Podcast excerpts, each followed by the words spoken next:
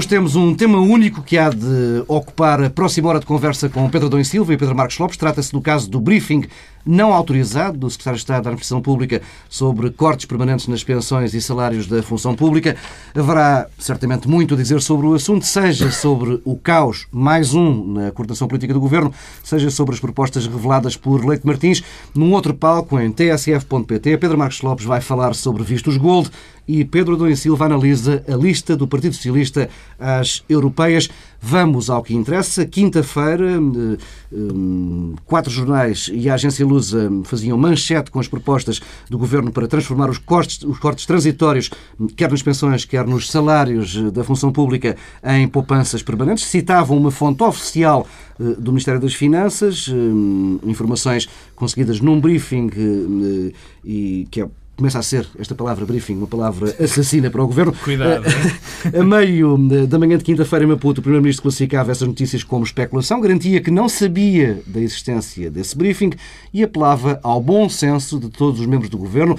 Passos Coelho garantiu que o Governo não está a planear fazer mais cortes, disse que não é aceitável criar medo nas pessoas e apelou mesmo a todos os membros do Governo que eh, eh, cooperassem para um debate público sereno e bem informado. Entretanto, em Lisboa, Marcos Guedes acusava hum, os jornalistas de, de trupar factos, dizia que o Secretário de Estado hum, da Administração Pública não vincula o Governo e já ontem Paulo Portas disse que o tal briefing foi um erro, não devia ter acontecido eh, e também ontem Poiares Maduro hum, dizia que havia muito ruído à volta deste tema. Resumindo, temos eh, boa parte do, ministro, do, do, do Governo às escuras, passos, Portas, Maria Luís e Poiares Maduro, pelo menos, não sabiam do briefing. Hum, e o caso está a causar, é pelo menos essa a versão oficiosa, eh, o caso está a causar grande incómodo no Governo. Eh, há mais detalhes, já lá iremos a esses detalhes. Antes de mais, a insustentabilidade de Leite hum, Martins. À hora que gravamos este programa, o Secretário de Estado mantém-se em funções. Pedro Marcos Lopes, vamos ter um filme a que já assistimos, que é uma, uma demissão prolongada ou adiada ad nauseum até ao limite do insustentável. De quem? Do Secretário de Estado. Ah, pois, é que a pergunta. Eu surpreendo-me que a tua resposta seja tão rápida, porque para mim não é, não é líquido que o Secretário de Estado se tenha lembrado numa manhã de quinta-feira. Bora lá fazer um briefing. Eh, vamos fazer um briefing, enfim, e, e, falar sobre um tema que altera a vida das pessoas, de muitas pessoas, que pode causar uma insegurança profunda numa larga faixa da população. Bem, eu, enfim, eu já espero um bocadinho tudo, mas acho demasiado.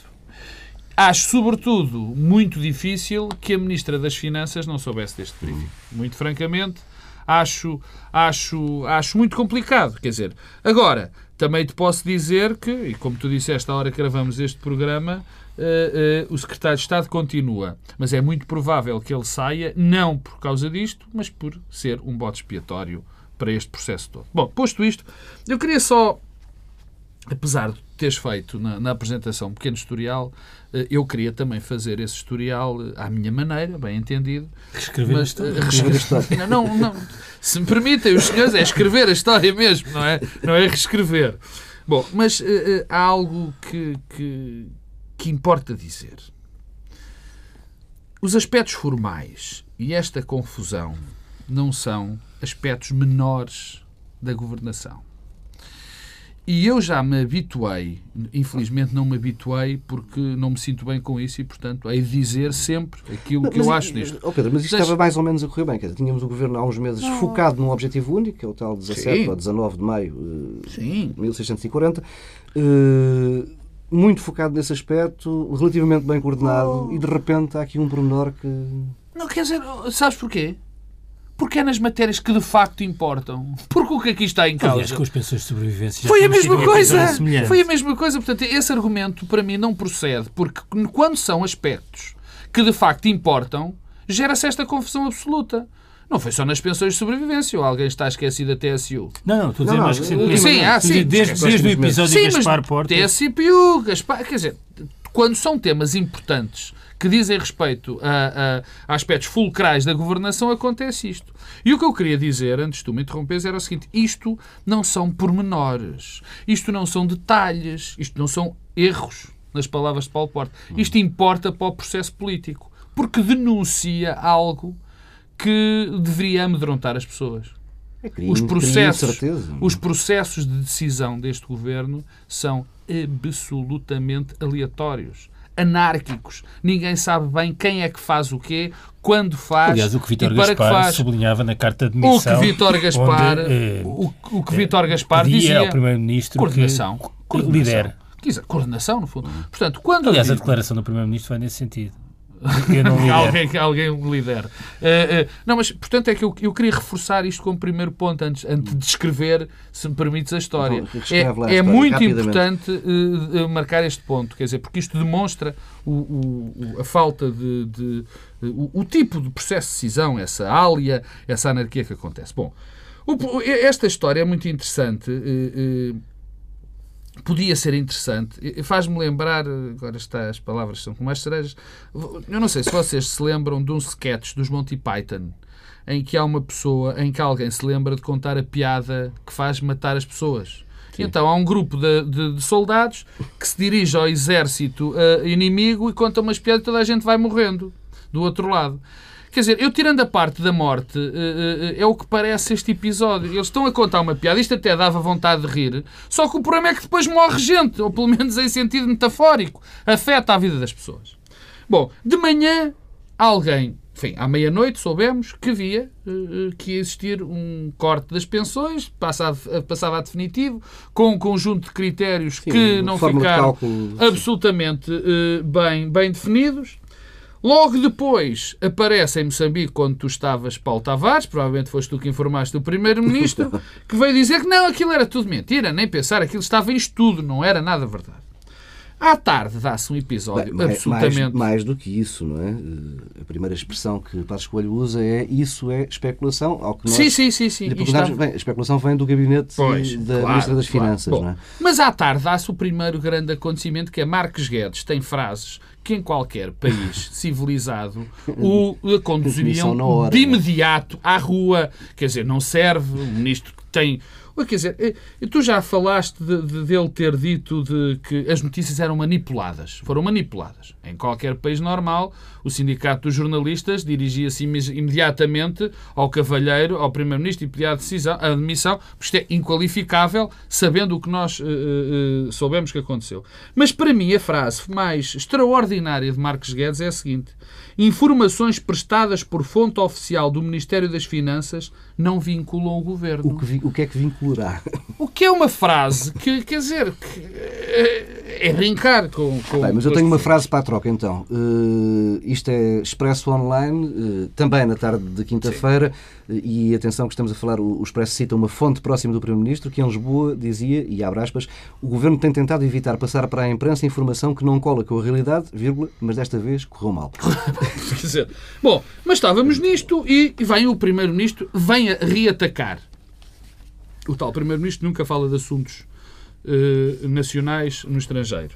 E que diz eh, que pede um debate sereno sobre, este, sobre esta situação e que os membros do governo devem contribuir para um debate sereno. Bom, eu quero dizer, eh, eu não sei como é que de classificar isto, muito francamente. Às vezes, quando se faz comentário político ou análise política, fica-se um bocadinho embasbacado.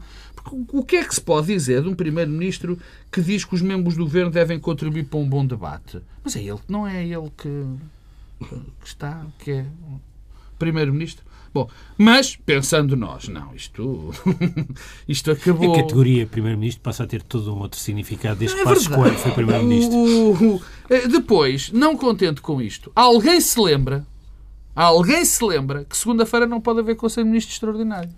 Porquê? Porque tinha morrido Adolfo Soares. Bom, coisa que já sabíamos há uma semana. E, portanto, não há segunda-feira um Conselho Extraordinário, Afinal já há. Mas afinal já há. Já. Mas, já, mas não, está bem. Mas Adolfo Soares morreu. Mas, mas Adolfo Soares morreu. Mas, mas já não houve. Cara, agora volta a ver. Quer dizer, ora bem, e eu, eh, porque isto de facto é penoso quase estar a contar isto tudo, eh, eh, a sensação que dá, e eu quero acabar isto da maneira como comecei, é as pessoas têm que ter a percepção de que isto não são aspectos formais, isto não são erros. Isto é fotografia do como são feitos, como são tomados os processos, quais são os processos de decisão dentro deste governo. E desta maneira é impossível haver um processo de decisão que chega a algum lado. Quer dizer, nós estamos perante um ministro da presidência que mente com todos os dentes que tem na boca. Que mente porque sabe a verdade. Temos um ministro da presidência paralelo, que é o Dr. Maduro, que ninguém sabe o que é que ele anda a fazer no Já, governo. já classificou, Marcos Guedes, algumas notícias da TSF como delirantes. Delirantes. Depois confirmaram não, passado não, repara, umas depois deixa-me acabar o, o Rosário, que é o Tirando Rosário. aquela do Dia Nacional do Cão. Isso é- Mas isso é de Marcos Guedes. Não, mas. Ah, Marcos- pensava- Marcos Guedes. Guedes. Não, Marcos Guedes. Não, eu ia agora entrar em Maduro. Quer dizer, o, o, o, o, o doutor Maduro, que ainda hoje ninguém percebeu o que é que faz dentro do governo. Ainda ninguém percebeu. Porque supostamente era ele o coordenador político. Portanto, Marcos Guedes mente, o coordenador Maduro não coordena e depois Ma- eh, Luís Pedro Mota Soares não tem governo, não tem lugar no governo. Eh, Basicamente, alguém fala por ele, eh, porque um secretário de Estado fala pela sua pela, pela, pela Segurança Social e com, e com isto termino com a cereja na- no, no cimo do bolo, que é a doutora Maria Luís, que de facto, eh, como na sequência de Vítor Gaspar, manda de facto no governo. Eu não quero fazer processo de intenções, mas eu custa muito a crer que Maria Luís não soubesse deste processo. Mas isto é algo que tem sido horizontal neste governo. É as finanças mandam e mandam de alto a baixo e não dão cavaco rigorosamente a ninguém. Pedro Adão e Silva, antes de ires à matéria de, de substância da questão dos cortes e das novas fórmulas de cálculo, ou pelo menos aquilo que ficámos a saber desta declaração ou deste briefing informal do Secretário de Estado da Administração Pública, eh, esta questão da forma. Não, é, isto é relevante porque, quer dizer, nós estamos certamente perante especulação da comunicação social, eh, quer dizer, pelo menos fosse uma especulação coordenada de todos os jornais no mesmo, eh, no mesmo dia. E, E todos a citarem a mesma fonte. essa mesma fonte, e já se percebeu quem é. Vale a Eh, pena, não é? eh, Eu devo dizer que há aqui também um lado da comunicação social sobre o qual não quero agora refletir, mas que me parece relevante.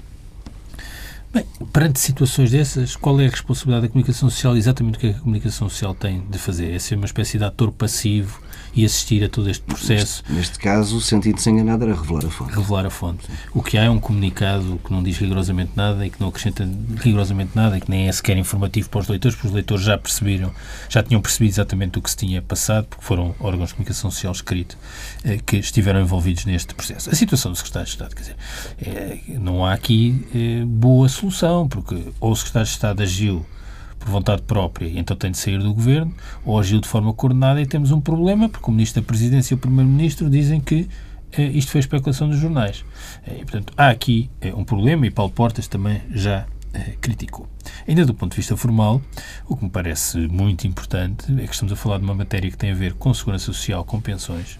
Quer dizer, não é propriamente, com todo o respeito, eh, a gestão eh, das florestas portuguesas ou uma questão que tem a ver eh, com eh, a política eh, eh, para o turismo, é um assunto que tem a ver com a segurança social, com as pensões. É uma das rubricas mais pesadas da despesa pública, uma das dimensões mais relevantes para aquilo que é a vida de milhões de portugueses que são pensionistas. Eh, E o que me preocupa é que aparentemente há um Ministério da Segurança Social, mas as decisões são tomadas pelo Secretário de Estado da Administração Pública. Eu não me recordo de um governo em que um Secretário de Estado de outro Ministério informasse o país sobre matéria que tem a ver com outra área e que isto fosse uma coisa aceita como normal, desde logo pelo Ministro da Tutela. Eu pergunto-me, serve exatamente para quê o Ministro da Segurança Social? Eu tenho uma resposta para isso. Não serve para nada. Aliás, ao longo destes três anos não tem servido para rigorosamente nada. O Ministro da Segurança Social é uma espécie de Ministro do Terceiro Setor. Eh, Num governo enxuto, com poucos ministros, sempre teve uma pasta mais pequena que os outros colegas de governo eh, e eh, a única coisa que é capaz de eh, que fala é sobre o terceiro setor. Convenhamos que isso não é o essencial de, que está em cima da mesa para o Ministro da Segurança Social e agora também do Trabalho. E sobre isso, convém recordar que o Ministro da Segurança Social, que aliás é representante no governo do Partido dos Pensionistas e também do Partido dos Contribuintes e também do Partido da Lavoura e também do Partido dos Ex-Combatentes da Guerra eh, Colonial, eh, disse, no dia em que foi apresentada a medida da taxa social única, naquela dia 14 de setembro, se não estou em erro, de 2012, foi a primeira. Estou esmagado com o, o Pedro. né? Não, foi Memória. 15 de setembro, foi a manifestação, portanto, Ah, imagino que a medida tenha sido a 14. Manifestação é algo que diz Foi o bastante. Primeiro-Ministro a comentar. Foi o Primeiro-Ministro a comentar, apoiando a medida. Apoiando. Pensão de sobrevivência, na avaliação décima, nona, já não tenho bem presente, do Paulo Oitava Tavares, e nona. oitava e nona, é aquela eh, medida completamente absurda do ponto de vista da coerência do sistema. Já não estou a fazer nenhum juízo de valor sobre o sentido dos cortes. É Coerência do sistema, que é introduzir condição de recursos numa prestação que tem uma lógica de seguro social. Bem, isso é uma ideia que veio da Segurança Social, que depois as finanças trataram de corrigir e arranjar. Bom, e e agora o que temos é isto. E, portanto, há sempre aqui uma total ausência e menorização da Segurança Social que, quer dizer, não sei como é que o Ministro eh, se mantém, aceita isto, quer dizer, ou é uma coisa ativa, ou se não é ativa, é a consequência do funcionamento geral do Governo. Em todo o caso, as consequências têm de ser, eh, eh, quer dizer, as, as lições políticas têm de ser retiradas. Tema de fundo. Reparem, toda esta questão eh, acontece porque estamos a falar de uma área que é muito relevante para a vida das pessoas. Estamos a falar de pensões. E sobre isso há aqui eh, uma espécie de paradoxo. Eh, um paradoxo que obriga mesmo a recuar três anos. O memorando de entendimento inicial praticamente não falava de pensões. Eh, aliás, sobre pensões dizia, no fundo, três coisas. As pensões acima de 1.500 euros devem ter cortes progressivos, ou seja, aquelas que são mais altas com cortes maiores, e os aumentos devem ser congelados. Terceira coisa que era dita, o rendimento dos pensionistas deve ser englobado por efeitos de IRS. Bem, todos concordamos que em três anos nenhuma área como a das pensões esteve tão eh, em cima da mesa, esteve tão presente no processo de ajustamento eh, em eh, Portugal. Bom, e o que é que isso significa? Significa que nós tivemos eh, aqui três anos de verdadeira navegação eh, à vista eh, na segurança social. É impossível, e é um exercício que eu convido qualquer pessoa a fazer, mas eu parece-me impossível encontrar qualquer racionalidade, qualquer sentido, qualquer sentido estratégico naquilo que foi feito na Segurança Social em três anos. A única coisa que aconteceu foram cortes co- completamente sem nexo, no sentido em que não, o critério nem sequer foi sempre o mesmo, cada avaliação revia eh, aquilo que acontecia. E o que é que isto produziu como eh, consequência? A meu ver, duas coisas gerou enorme incerteza entre os pensionistas. Por isso, simplesmente, nenhum pensionista consegue perceber quanto é que recebe pensão ou quanto é que vai receber. Quer dizer, e a confiança e a credibilidade no sistema também dependem disso. E, é uma espécie, quer dizer, aqui há o governo tem uma tentativa de criar artificialmente incerteza nos rendimentos. Quer dizer, não, não havendo inflação alta, vamos lá inventar aqui uma coisa que funcione como equivalente funcional para as pessoas nunca saberem quanto é que vão receber. E, e há uma coisa que eu é, é- é preciso dizer sempre porque parece-me que ninguém quer acreditar que é assim. Mas 80% dos pensionistas portugueses recebem menos de 500 euros. Portanto, não estamos a falar aqui de extravagantes eh, milionários. Eh, Quanto que- às questões que estavam a. ou que mas é foram- que isto tem a ver com isso, Paulo. Deixa-me só terminar, porque há esse lado de incerteza sobre os pensionistas, mas há um lado daquilo que é preciso fazer do ponto de vista da reforma do sistema. É que estes três anos, a única coisa que contribuíram foi para inviabilizar qualquer estratégia reformista séria e qualquer compromisso que eu ainda para mais acredito que é possível alcançar nesta área. Então tem que ser, quer dizer, não é? Tem que ser. E, e- e- e o, que este, o legado deste governo são estes, tem estas duas dimensões: incerteza, instabilidade e descrença e, e ausência de credibilidade do sistema e eh, diminuiu a capacidade de fazer uma reforma que garanta a sustentabilidade do sistema. Isto tem a ver com as medidas que foram conhecidas, com os princípios E a enunciados esta indexação à, à economia e, e ao desemprego. Não, e à demografia. Hum, o, que é que, o que é que isto nos diz? Mas repara uma coisa, qualquer pessoa que esteja preocupada com a sustentabilidade do sistema de segurança social, e a sus- a sustentabilidade é financeira, mas é também uma sustentabilidade política, eh, tem de estar sensível a argumentos que eh, procurem ajustar o funcionamento do sistema à variação das eh, dimensões económicas e sociais do mercado de trabalho. Quer dizer, isso parece-me. hum, quer dizer, é, é claro, ninguém tem dúvidas quanto a isso. Hum, agora, eh, o, que, o, que é que, o que é que me parece? É que esta proposta, feita nestes moldes, é brincar com o fogo. É mesmo brincar com o fogo. Porque inviabiliza qualquer possibilidade de haver um entendimento.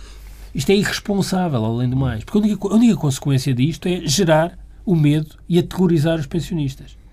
E, portanto, desgastar ainda mais o sistema e descredibilizar ainda mais o sistema. Choque e pavor, é isso? Choque, é que é mesmo choque e pavor. E é, aliás, reforçar aquilo que tem sido a tendência deste governo, que é, no seu espírito revolucionário, em vez de ter uma luta de classes, ter uma luta de gerações. Pá, É uma coisa irresponsável. irresponsável. Eu não percebo, devo dizer que é daquelas coisas que eu não percebo como é que se permite que um governo de um país promova uma luta de gerações.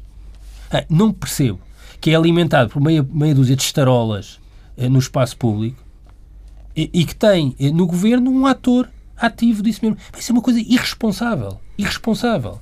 Eh, e que devia ser parada. O Tribunal Constitucional tem procurado parar isso, mas eu pergunto o Presidente da República permite que estas coisas aconteçam e, e, assiste com tranquilidade a este espetáculo. Eu não assisto. E devo dizer que é gravíssimo. Quanto à, à solução. Bem, primeira coisa que foi sendo dita. Há um grupo de trabalho que foi formado para substituir a contribuição extraordinária de solidariedade por uma, um corte definitivo. Bom, aquilo que eu sei é que o grupo de trabalho não existe. Não é um corte definitivo, atenção. O objetivo inicial do grupo de trabalho era uma alteração estrutural de todo o sistema. Bom, mas depois já era um corte sistema. orientado pelas agora palavras já, do não, Tribunal não, ficámos agora a perceber até. que isto vai ser feito em dois tempos, com cortes imediatos Bom, mas o grupo de trabalho, mas é assim, eu acho que eh, essa alteração estrutural nós devemos estar sempre a trabalhar para uma reforma estrutural na segurança social. Devemos ter sempre essa preocupação. E, e acho que hoje há condições para fazer essa reforma com um âmbito mais alargado, no sentido de refletir sobre o sistema previdencial, sobre a Caixa Geral de Apresentações, sobre as pensões mínimas e os complementos e sobre o financiamento do terceiro setor. Acho que há condições hoje. E há um consenso que vai de Bagão Félix, passa por Vieira da Silva, eh, Silva Peneda, e que se calhar é muito mais amplo do que isto, que permite esse tipo de discussão. Bem, tem a de excluir um ministro insistente, eh, um conjunto de falsidades de Paulo Portas sobre segurança social que já são insuportáveis. Já, esta já, semana, já esta semana delas. foi reincidente Sim. com a história das pensões mínimas eh, e a ignorância eh, de, de, do, do primeiro-ministro. Bom, este grupo de trabalho foi formado com um sentido ou com outro, pouco importa. Aquilo que eu sei é que não funcionou, não existiu. E, portanto, esta solução que foi lançada para a comunicação social não resulta do trabalho de um grupo de trabalho. Não há esse grupo de trabalho. Não existiu. Hum, a natureza da solução. Bem, eu devo dizer que tenho ouvido as coisas mais espantosas sobre, bom, isto é inspirado no modelo sueco, pois é o modelo espanhol. Há uma coisa que é curiosa. Qualquer legado daquilo que foi sendo feito em Portugal em matéria de segurança social ou noutras áreas das políticas públicas nunca conta. Há sempre um exemplo escolhido à vez de qualquer país que é o bom exemplo e que nós vamos replicar. Mas a história nunca é contada, quer dizer, nunca corresponde exatamente àquilo que foi feito nos outros países. O que é que, o que, é que, o que, é que agora parece ser esta solução? Bom, as pensões diminuem, ou pelo menos não crescem, eu não percebi ainda, consoante um conjunto de envolventes, de variáveis. Eu devo dizer que me preocupam duas ou três coisas sobre isso. Bem, a primeira é eh, a natureza procíclica de uma medida deste, deste, deste género. Eu parece-me que este governo não aprendeu mesmo. Porque se nós fazemos variar as pensões com a variação da economia, o que estamos é a reforçar a natureza procíclica das prestações sociais. As prestações sociais não são só uma coisa para proteger quem recebe. Tem um efeito sistémico sobre a economia, é que é estabilizar. A propensão marginal para o consumo. A propensão, a propensão ao consumo de um pensionista que ganha 300 ou 400 ou 500 euros na sua maioria né? é de 100%. Portanto, o que este governo quer é dizer, bem, a economia começa a arrefecer ou a cair, primeira coisa, comprimir eh, eh, a procura ainda mais. Tem dado ótimos resultados. Portanto, eu pergunto se este tal indexante é, é uma coisa para eh, fazer baixar prestações em clima recessivo. Será uma coisa espantosa, mas dos tarolas que nos governam nada espanta. Segunda dimensão, a proteção das pensões mais baixas. Isto é para funcionar para todas as pensões, mas se não é para todas as pensões, é, se é apenas um princípio para entrar no sistema daqui para a frente, o efeito financeiro hoje é completamente marginal, porque as pensões são todas é, muito baixas. Terceira dimensão que me parece importante, a dimensão fiscal. A quebra de rendimentos dos pensionistas, que é brutal nestes três anos, não é só por via dos cortes nas pensões, é em importante medida por via fiscal. Ora, eh, o que é que o Governo pretende oferecer? É flutuação nas pensões e estabilidade fiscal ou é flutuação nas pensões e instabilidade fiscal ao mesmo uhum. tempo? Quer dizer, o que pode estar assim, aqui a ser criado é o pior dos dois mundos. E isto, de facto, tem um efeito devastador. Quer dizer, Eu pergunto-me o que é que os pensionistas pensam eh, de pessoas que governam assim, que não conseguem eh, ter qualquer racional eh, e qualquer coerência na forma como mexem num sistema que é um sistema complexo, que tem implicações financeiras, mas também implicações políticas, sociais e económicas. Isto é tudo feito com uma ligeireza e assistir, assistir a este, esta, esta atividade deste conjunto de pessoas que nos governa é de facto aterrador. E é aterrador e é o pior de facto, é a pior das imagens eh, do país e mostra bem como que estamos perante gente perigosa, verdadeiramente perigosa, na conjugação de impreparação, de impreparação mesmo, não sabem de que é que estão a falar, eh, e, e de, eh, de, de, de, uma espécie de loucura ideológica que tem, aliás, nos, nos, pensionistas e nesta ideia da luta de gerações, uma espécie de corolário eu, notável. Eu, sobre a parte substancial, tinha aqui meio dúzia de coisas para dizer, mas eu queria começar a minha intervenção lendo uma frase que é a seguinte: A única coisa que aproveito para enfatizar é que todos aqueles que produziram os seus descontos e que têm hoje direito às suas reformas e às suas pensões as deverão manter no futuro, sob pena de o Estado se apropriar daquilo que não é seu. Isto foi dito por Passos Coelho em 2011. Foi dito assim. O, o verbo com, produzir descontos, também, descontos. Já, era, já era em si, na altura, já, recordo já, disso, já era em si uma coisa memorável. Já era complicado. Bom, eu, eu, eu não vou eh, debruçar-me, aliás, porque Pedro já se debruçou sobre, sobre a substância de, daquilo que está em causa, eu não me vou debruçar sobre coisa que de facto não conheço profundamente, nem eu, nem ninguém. A única coisa que eu ouvi eh, foi uns, uns, enfim, uns umas afirmações gerais sobre critérios como a natalidade, a demografia e a economia que vão ter efeito sobre as pensões. Eh, o que me pareceu claro foi que o nosso sistema não se vai alterar em função daquilo que já hoje existe, com uma pequena coisa, com uma pequena variante, que é as pessoas podem ter as suas, as suas pensões cortadas ao fim do ano em função de variáveis que eles não dominam, que as próprias pessoas não dominam. Ora bem, o que é que isto provoca? Isto provoca um efeito, em termos comunitários, terrível. Não é só o facto eh, eh, de as pessoas não poderem contar com o dinheiro que previam que iam ter. Não é só pelo facto de isto gerar incerteza. Isto gera dentro da comunidade algo que é fundamental para a comunidade sobreviver, que é a falta de confiança. Sem confiança, a comunidade não sobrevive. E este tipo de ações gera, planta o, esse vírus da falta de confiança. E não é só na falta de confiança entre as pessoas que são governadas e os governantes. É entre a própria, é entre a própria comunidade. E é assim que as comunidades se desagregam. É aí que as coisas começam a entrar em colapso. E o que este governo está a, está, está a contribuir para isto, e de facto, é, é muito. Eh, isto não é ser tremendista, mas eh, é perturbante.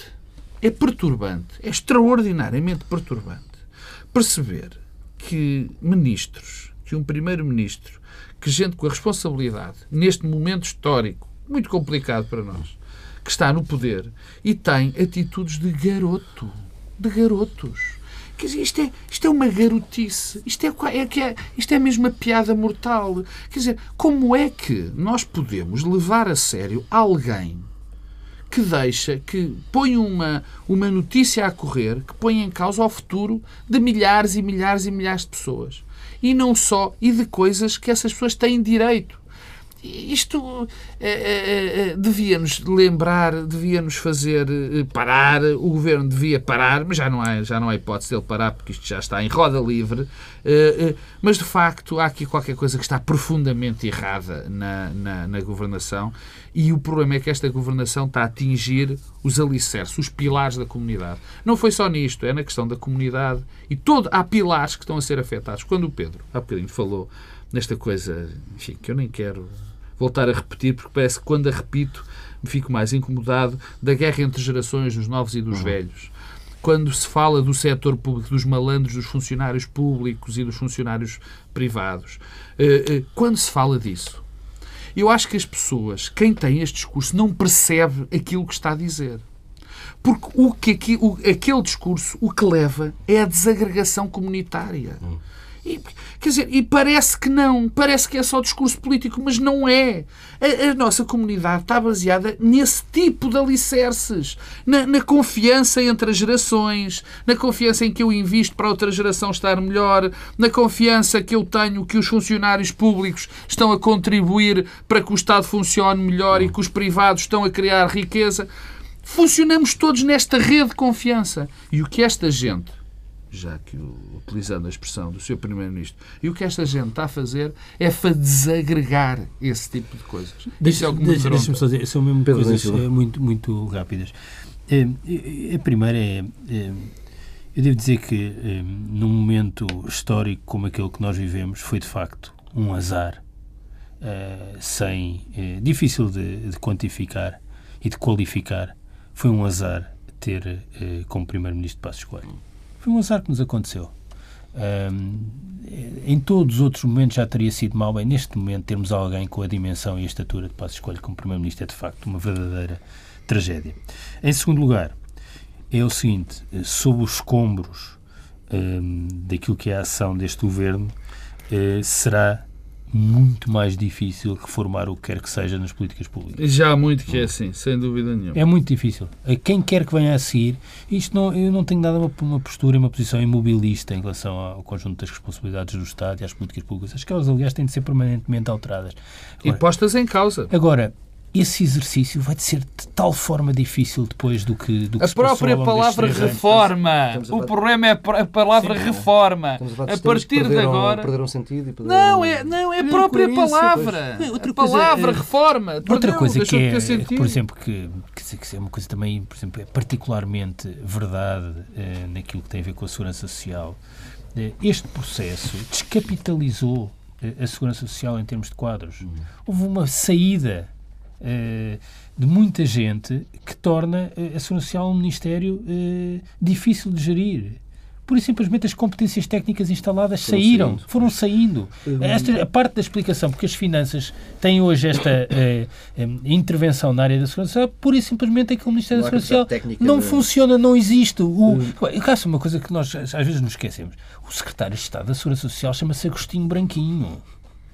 Isto diz tudo os serviços estão completamente descapitalizados. As pessoas não se sentem motivadas. Portanto, isso é impossível ter qualquer tipo de, eh, de postura eh, informada eh, sobre o que quer que seja. O Ministério da Segurança Social será sempre apanhado em todas as revisões da, da, da Troika. Seria sempre. Porque, pura e simplesmente, ninguém sabe o que é que está a passar-se. O Ministro não sabe, os secretários de Estado não sabem, Marco António Costa, que era o secretário de Estado anterior, não sabia. Ninguém sabe nada. E não sabem nada. E não tem ninguém nos serviços que saiba, porque, pura e simplesmente, cortaram essas ligações. Então, já estamos com, com muito pouco tempo e ainda queria ir à tal frase de Paulo Portas. Hum, o documento de estratégia orçamental prevê hum, cortes de 2,5% do, do PIB, estamos a falar de 1,7, 1,8 mil milhões de euros.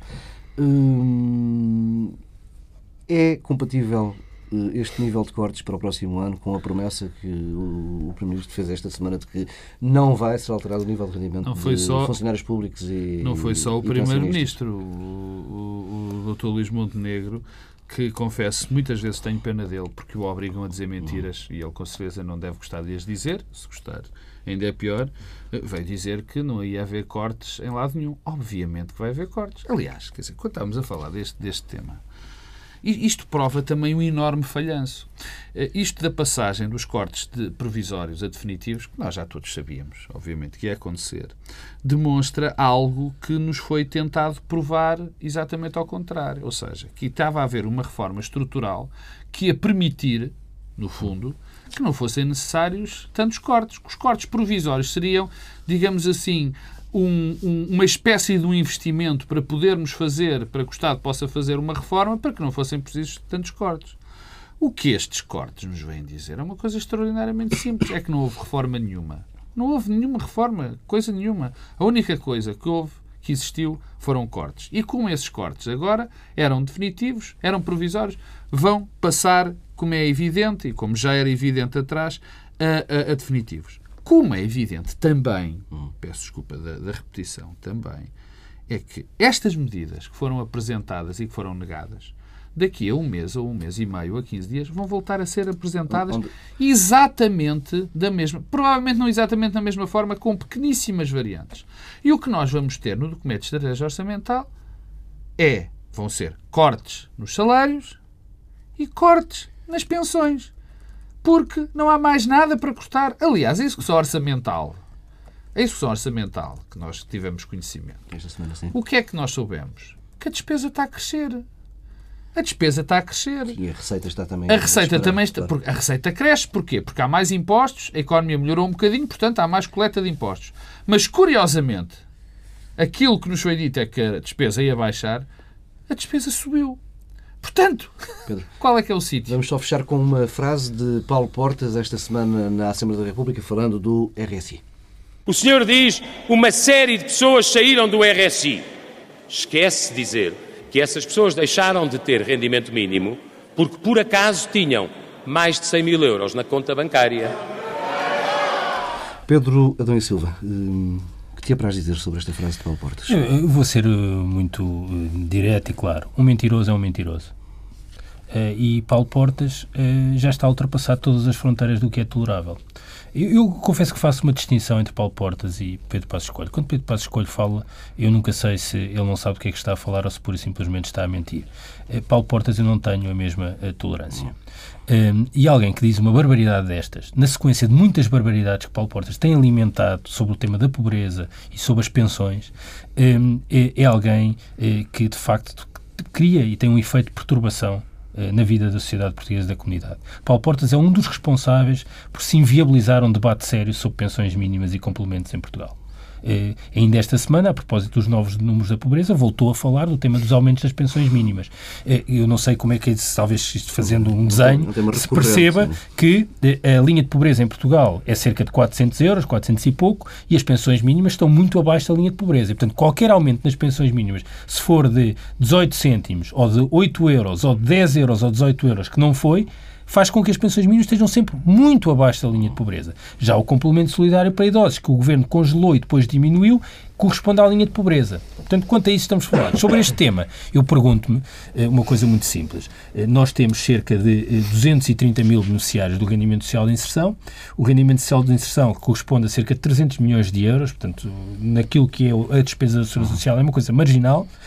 E em 2012 saíram 36 mil pessoas do rendimento social de inserção e em 2013 40, 49 mil pessoas. Paradoxo. O número de desemprego aumenta e o número de desempregados sem subsídio de desemprego aumenta. Mas o número de beneficiários do, ganhamento social de inserção diminui. O que alguma coisa se está a passar. Resposta de Paulo Portas. Tinham todos contas de 100 mil euros. Eu gostava que alguém perguntasse ao Dr. Paulo Portas quantas pessoas exatamente saíram do rendimento mínimo por terem contas com mais de 100 mil euros. Eu tendo a dizer que o número é, é completamente é, residual o número de beneficiários do rendimento social de inserção diminuiu por uma razão muito simples. Não é nem maior fiscalização, eh, nem contas superiores a 100 mil euros, é que a fórmula de cálculo da prestação foi alterada.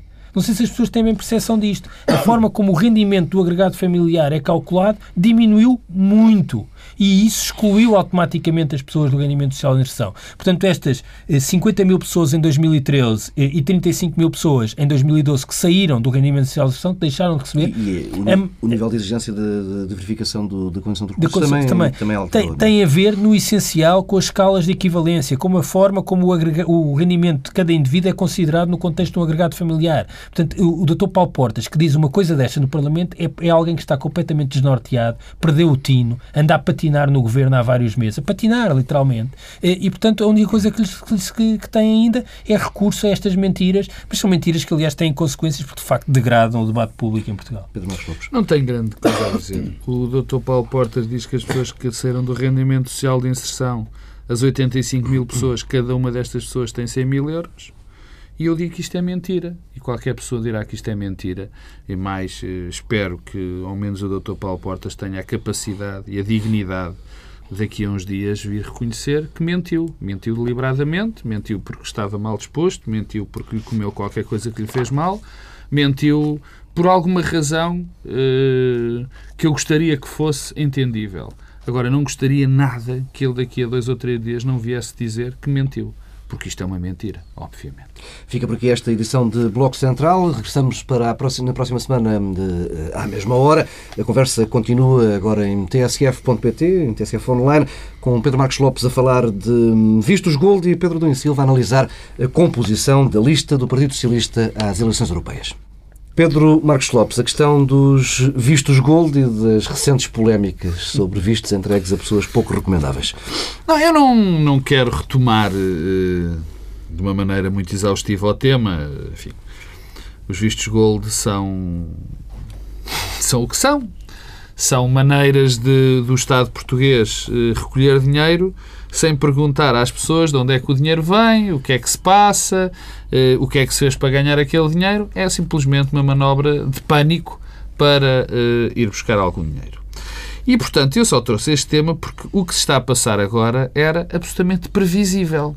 Ou seja, já é o segundo caso de pessoas que são investigadas e, pelos vistos, o dinheiro com que elas compraram esse visto gold é de origem extraordinariamente duvidosa. duvidosa. Agora, o que me incomoda nisto, é, e mais uma vez é a questão institucional que me incomoda, é perceber uma coisa extraordinariamente simples. É que o governo foi cúmplice, ou pelo menos é cúmplice, deste tipo de situações. Porque fazer uma lei destas é, obviamente, pedir para que Vou utilizar, já que agora estamos a falar do estrangeiro, vou, do governo, vou falar uma, uma palavra em estrangeiro, uma frase que é The scam of the universe atinja Portugal. É mesmo pedir. Portanto, isto não me surpreende. Aliás, a única coisa que me surpreende é que não, tenho, não tenha acontecido mais vezes.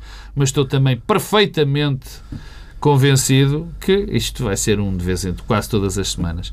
E provavelmente tem empresas que se calhar nós não estamos nada à espera que aconteça. Pedro Adão Silva, temo que não sejas tão breve para comentar a lista do Partido Socialista às Europeias. Não, por acaso que também vou ser breve. Eu, eu, eu tenho uma, uma leitura muito uh, crítica em relação àquilo que tem sido, uh, por um lado, o posicionamento programático do Partido Socialista em relação uh, à Europa. Acho que o Partido Socialista alimentou uma expectativa, aliás, ingênua e que acaba por ser contraproducente em relação às mudanças políticas em alguns países europeus e tinha uma, criou uma expectativa de uma espécie de alavancagem do programa eh, e da base programática do Partido Socialista em Portugal com base eh, nas mudanças de cor política de governos Vida é François Hollande, é François Hollande e mesmo o SPD na Alemanha. Eu acho que isso revelou uma enorme ingenuidade e teve um efeito eh, de feedback negativo.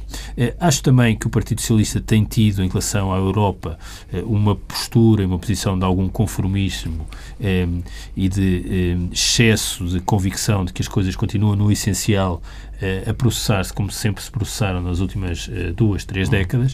Uh, eu parece-me que houve uma enorme mudança na Europa e que obrigava também uma enorme mudança no posicionamento dos partidos social-democratas e socialistas. Não vejo que o Partido Socialista tenha feito isso. O tema do Tratado Orçamental é, a meu ver, uma espécie de corolário desse processo, mas isso é matéria de divergência programática.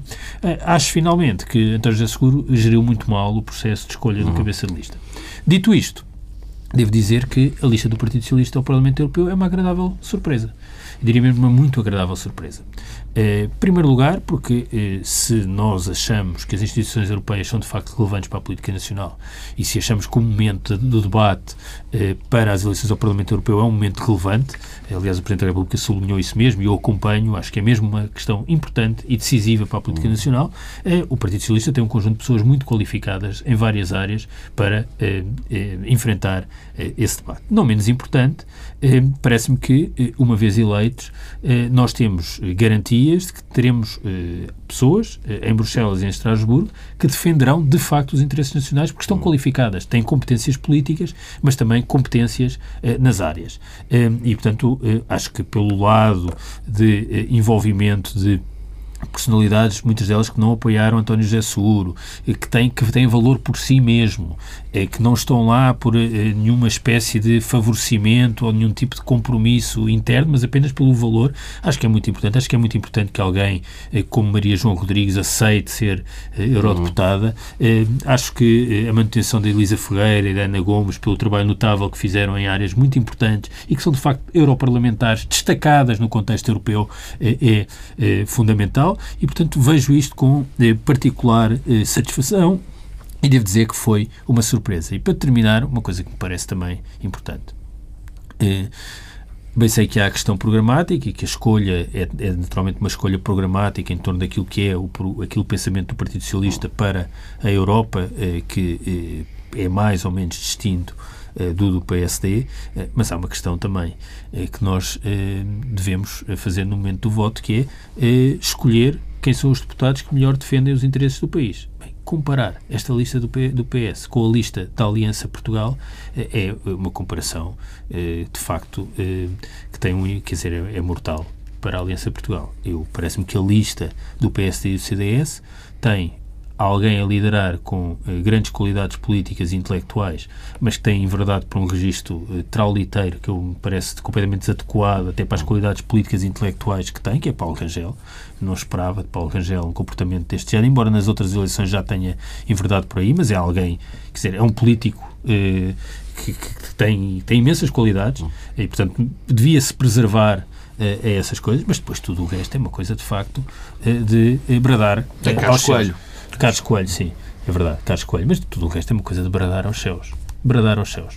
Uh, e que tipo de representação é que o PSD e o CDS tendem, procuram ter em Bruxelas nos próximos anos com uh, estes eurodeputados é uma coisa de facto que é também um sintoma de uma degradação uh, das estruturas partidárias do PSD e também do, do, CDS, aliás, o CDS, que tinha dois eurodeputados, um com grandes qualidades e outro que basicamente quer dizer, é é, é, aquilo, é aquilo que temos uh, e escolhe uh, Nuno Melo em detrimento de uh, Diogo Feia, também diz-nos alguma coisa sobre o CDS.